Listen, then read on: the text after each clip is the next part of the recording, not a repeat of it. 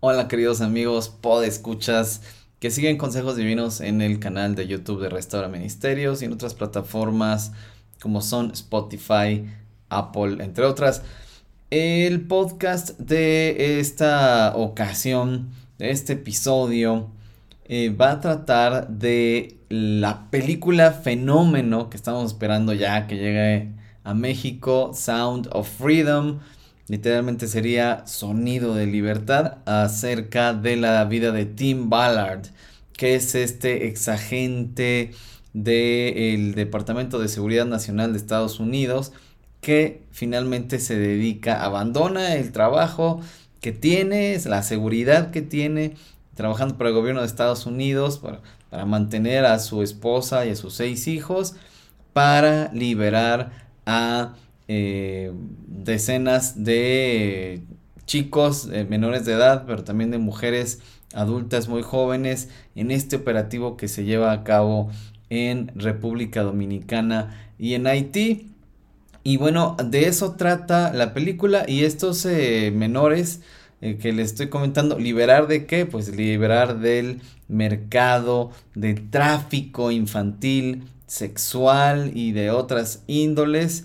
Y eh, pues de eso habla esta película que fue un fenómeno en Estados Unidos, se estrenó el 4 de julio y eh, está dando mucho de qué hablar a pesar de que los medios tradicionales, los medios masivos allá en Estados Unidos no le están dando espacios en sus eh, noticieros y en sus programas acerca de pues, las películas, los estrenos, etc. A pesar de ello, la gente está saliendo a ver esta película. ¿Por qué? ¿Por qué están prefiriendo esta película a otras como Indiana Jones después de muchos años de que eh, no se ha grabado ninguna secuela de, esta eh, película. Y bueno, de otras, una nueva de Disney y otras que se esperaba que eh, tuvieran una buena recepción allá en las taquillas de Estados Unidos. Pero no, al contrario, esta de Sound of Freedom está, está, está siendo un fenómeno. ¿Por qué hablar de ella? Porque, número uno, los medios tradicionales y masivos no quieren hablar de ella. Pues están dejando mucho que pensar, mucho que desear. Eh, parece que no se quiere hablar de un tema que es sensible, que sería bueno realmente abordarlo en medios de comunicación, pero ¿quiénes? Hacen pensar quiénes no desean que esto se aborde, que esto se trate. Bueno, pues Ahí está la pregunta en el aire. Y los medios no solo han ignorado la película por completo, algunos de los medios más importantes de Estados Unidos, sino que además muchos de ellos están inventando una serie de mentiras contra la película, contra Tim Ballard, que es este eh, protagonista bueno, él no actúa su propia historia, la actúa Jim Caviezel, que es el actor de La Pasión de Cristo, de Mel Gibson. Eh, pero están inventando una serie de mentiras en contra, en contra de Ballard para desacreditar no solo la película, sino lo que él hace a través de dos fundaciones, que es rescatar niños de la trata, del tráfico sexual, del tráfico de órganos, en fin, esta labor tan loable. Algunos medios como Forbes en Estados Unidos, como CNN también en Estados Unidos, están desacreditando activamente la película a Tim Ballard y lo que hace la organización de Tim Ballard. Pero eh, es muy importante que ustedes sepan quién es él, eh, qué es lo que hace esta organización y por qué, por qué la película y por qué en este momento, por qué está pasando lo que está pasando hoy, medios hablando en contra de la película, hablando en contra de Tim Ballard, hablando en contra de, eh, pues, este trabajo que es liberar a los niños de las redes de pedófilos y de trata. Bueno, pues eh, precisamente Tim Ballard explica con sus propias palabras todo esto. Es muy importante que conozcan esto que está haciendo, porque además en esta entrevista que le hizo, que le hizo Jordan Peterson a Tim Ballard, aquí eh, se responde a todas estas mentiras que se han estado difundiendo en em, medios de comunicación tradicionales, masivos, como Forbes, como CNN y seguramente otros, muchos otros. Es importante saber la verdad y, es importante saber la verdad porque hay intereses oscuros, seguramente. No, no, no se ha comprobado todavía, pero seguramente hay gente operando detrás para desacreditar a la película. Em, bueno, es interesante, es una labor muy importante de concientización. Los dejo, yo voy a ir traduciendo eh, la conversación entre ellos. Eh, de verdad, estoy esperando que se estrene en México la película el 31 de agosto para ir a verla. Eh, hay que apoyar esta película. Además, Tim Ballard es un hombre cristiano junto con su familia, son cristianos, saben, ellos eh, conocen a su Dios y vas a poder ver en esta entrevista cómo ellos actúan, se comportan, las decisiones que toman son totalmente congruentes con su fe en Cristo. Así que es una causa que hay que conocer, eh, hay que apoyar esta película y en la medida en la que la apoyemos, pues más gente va a estar más consciente de este terrible problema bueno, los dejo, los dejo aquí. Vamos, voy traduciendo esto. Ustedes pongan, pongan atención. Vamos a empezar contigo. La película se trata de que hay una amplia y creciente red esclavista en todo el mundo, que en buena medida se concentra en niños pequeños que son vendidos repetidamente a psicópatas, pedófilos, que pueden hacer con ellos lo que quieran y que pueden venderlos una y otra vez para el mismo propósito. La película señala que las operaciones contra esto no tienen la misma magnitud que contra las drogas, así que algunos suena a otra conspiración de la derecha. Así que, ¿por qué no nos hablas de lo que sabes y nos ayudas a entender qué está pasando? Sí, muchas gracias por tomarte el tiempo, Jordan. Gracias por tomarte el tiempo de hacer esto. Pasé 12 años como agente especial encubierto del Departamento de Seguridad Nacional. 90% de ese tiempo investigaba estos casos, tráfico infantil. Según el Departamento del Trabajo, eh, las Naciones Unidas, que son los mejores datos que tenemos eh, al momento, alrededor de 6 millones de niños o más son forzados a ser esclavos sexuales, a hacer trabajo infantil o a tráfico de órganos. Yo atestigo haber estado involucrado en casos que incluyen los tres. Ni siquiera es algo que ocurre muy lejos de casa. Estados Unidos es cada año el país que más consume material de niños abusados sexualmente y muchas veces es el número uno en producción de este material. Este es un asunto muy serio. La historia de Sonido de Libertad, Sound of Freedom, empezó con el rescate de un pequeño en el puerto de entrada en la frontera sur. Es una historia real de un niño real. Estuve ahí por 10 años. Cuando tienes 85 mil menores migrantes que viajen sin compañía, que llegaron en los últimos dos años y que se les permite la entrada al país sin alguien que se responsabilice de ellos, sin documentar su ADN ni sus antecedentes. Eso alimenta la pedofilia en los Estados Unidos que demanda este tipo de niños, miles de ellos menos de 5 años. ¿Cuál ha sido tu experiencia con los medios tradicionales, los medios masivos? ¿Cuánta cobertura y atención le han dado? Sí, no, ¿por qué? Y si sí, ¿cómo? Mm, pues eh, creo que no mucha realmente. Algunos eh, medios masivos le han dado cobertura. Muchas veces no se le da forma, bueno, se aborda como de una manera más inocente diciendo, ah, este tema es muy oscuro, no quiero exponer a mi audiencia esta cosa horrible. Nosotros grabamos nuestras operaciones. Publiqué una operación en el occidente de África en una fábrica de bebés. Estos casos son reales. Pues secuestran a mujeres, muchas de ellas son niñas alrededor de 13 años, las violan, las embarazan. Estos bebés nacen y los venden como esclavos sexuales o para vender sus órganos o para llevar a cabo rituales satánicos. Sé que suena como una locura.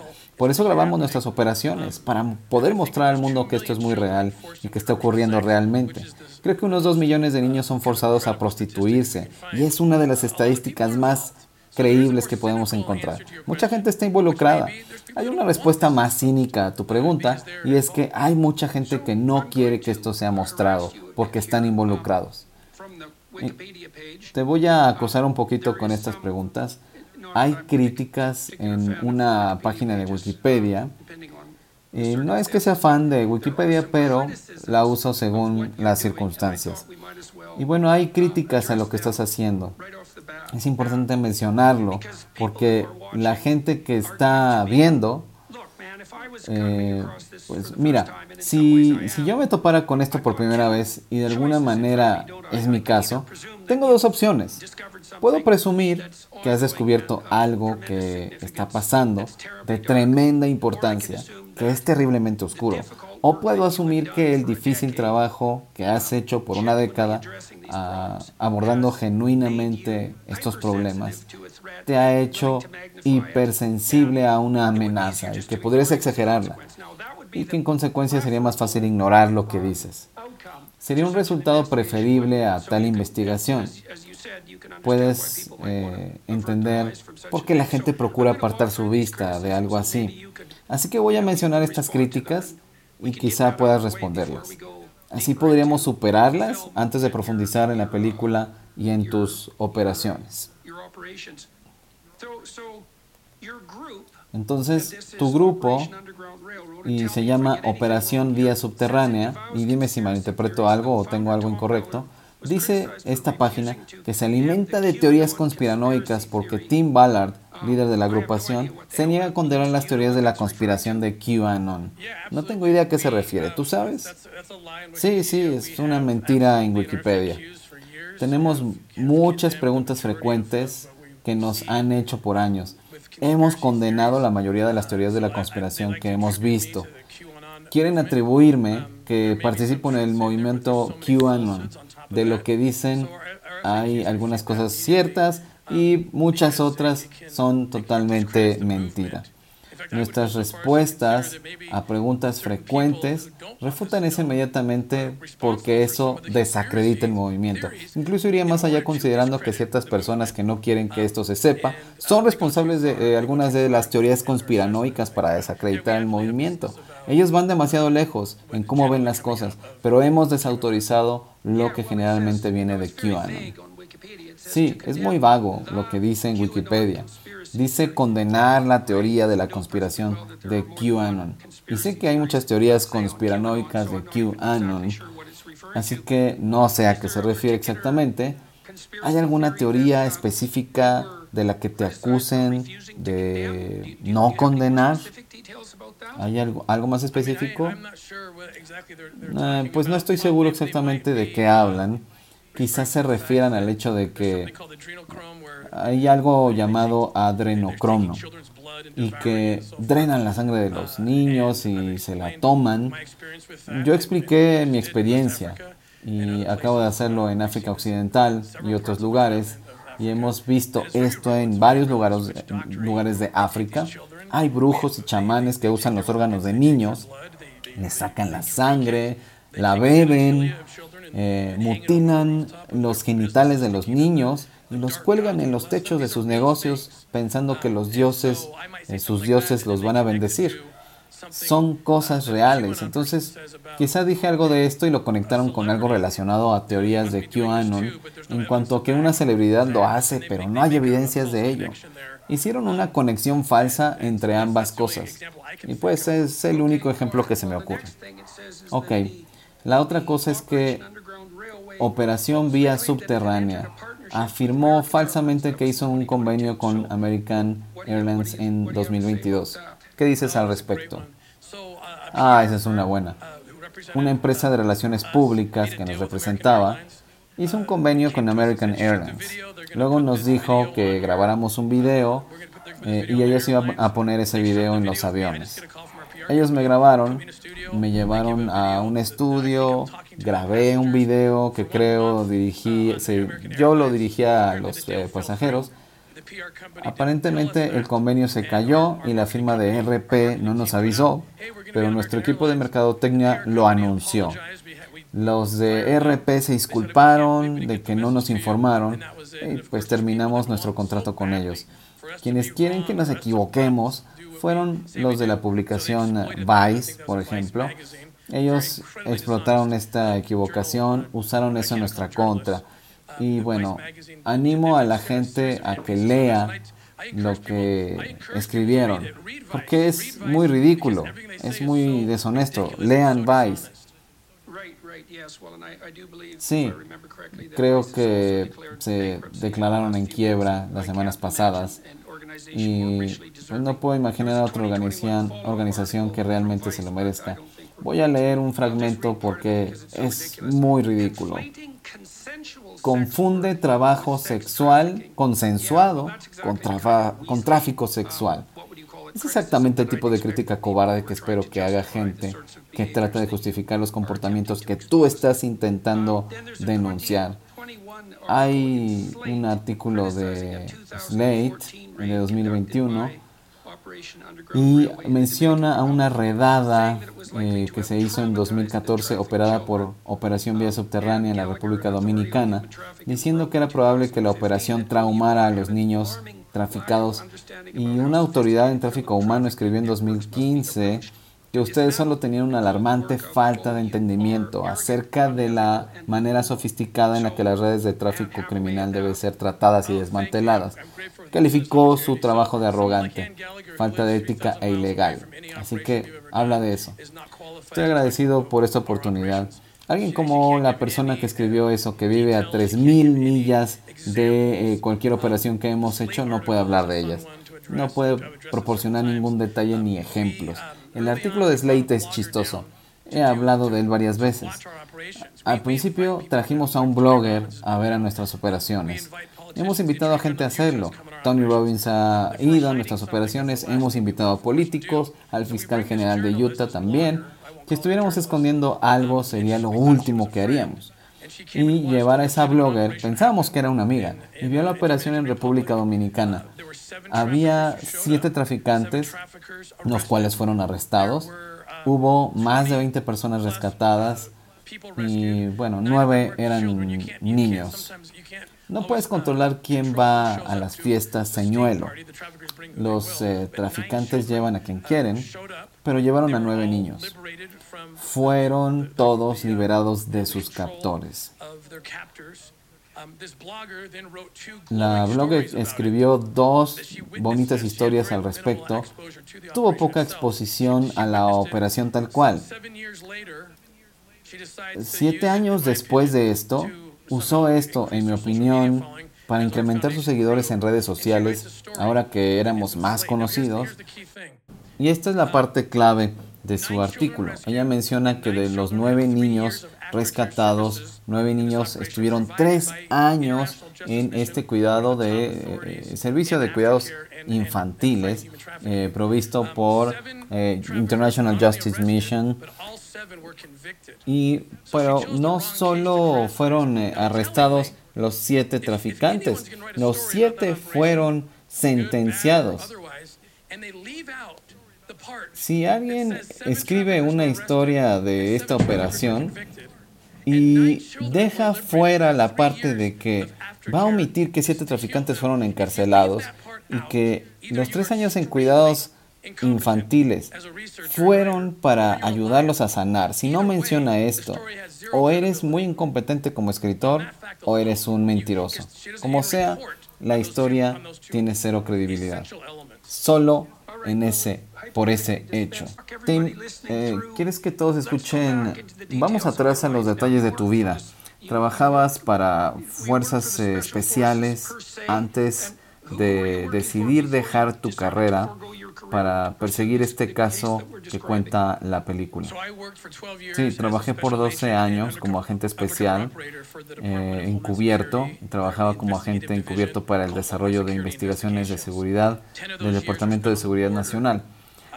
Diez de esos años los pasé en la frontera rastreando traficantes de niños, gente que produce material de explotación infantil. Aprendí mucho esos años. En 2006 las leyes cambiaron en los Estados Unidos y por primera vez agentes estadounidenses podían y se les pedía que encontraran a niños fuera del territorio donde estadounidenses estuvieran abusando de niños y ahora podíamos llevarlos a rendir cuentas como si hubieran cometido esos crímenes en suelo estadounidense. Eso cambió mi vida porque hablo español fluidamente y me enviaron fuera de los Estados Unidos a la frontera sur. Eso me abrió los ojos y comencé a ver a los niños que normalmente estaban en los materiales de pornografía infantil. Eso empezó a atormentarme porque si no comenzaba a encontrar la conexión entre los Estados Unidos, el niño estadounidense y el pedófilo estadounidense, debía regresar a casa. El problema es que había conocido a esos niños, que había sido expuesto a la problemática y eso me conflictuaba. En 2012 fue, fui más allá en este caso de lo que probablemente debía haber ido. La película no pudo abordar otro caso de Haití en el que trabajaba al mismo tiempo. Se me dijo que volviera a casa y dejara de trabajar en esos casos al no encontrar un nexo con Estados Unidos. Tuve una conversación al respecto con mi esposa y le dije, si me quedo aquí a ejecutar la operación, con o sin placa, ya no importaba en ese punto. Podía salvar a los niños, pero debía perder mi trabajo. Y tenemos seis hijos y ese era un dilema moral como nunca lo había tenido en mi vida. Y esperaba que mi esposa respondiera con, ven a casa, no puedes abandonarnos. Te van a matar, en primer lugar, sin la protección del gobierno. Y además, ¿quién va a pagar las cuentas y para que los niños coman? Pero ella no dijo eso. Ella me dijo, debes renunciar a tu trabajo. Fue así de fácil para ella. Fue algo espiritual para ella. Asumió la responsabilidad de que algún día tendría que dar cuentas al Creador y sé que por eso me lo dijo en el momento crucial de esta decisión. Cerca de dos días antes de devolver mi placa y mi arma, me dijo a solas, no dejaré que comprometas mi salvación al no hacer esto. Cuando dijo eso, yo sabía que lo decía en serio y eso cambió todo para mí para hacer este acto irracional de servicio, como yo lo llamo, porque no fue racional en, muchos sentidos.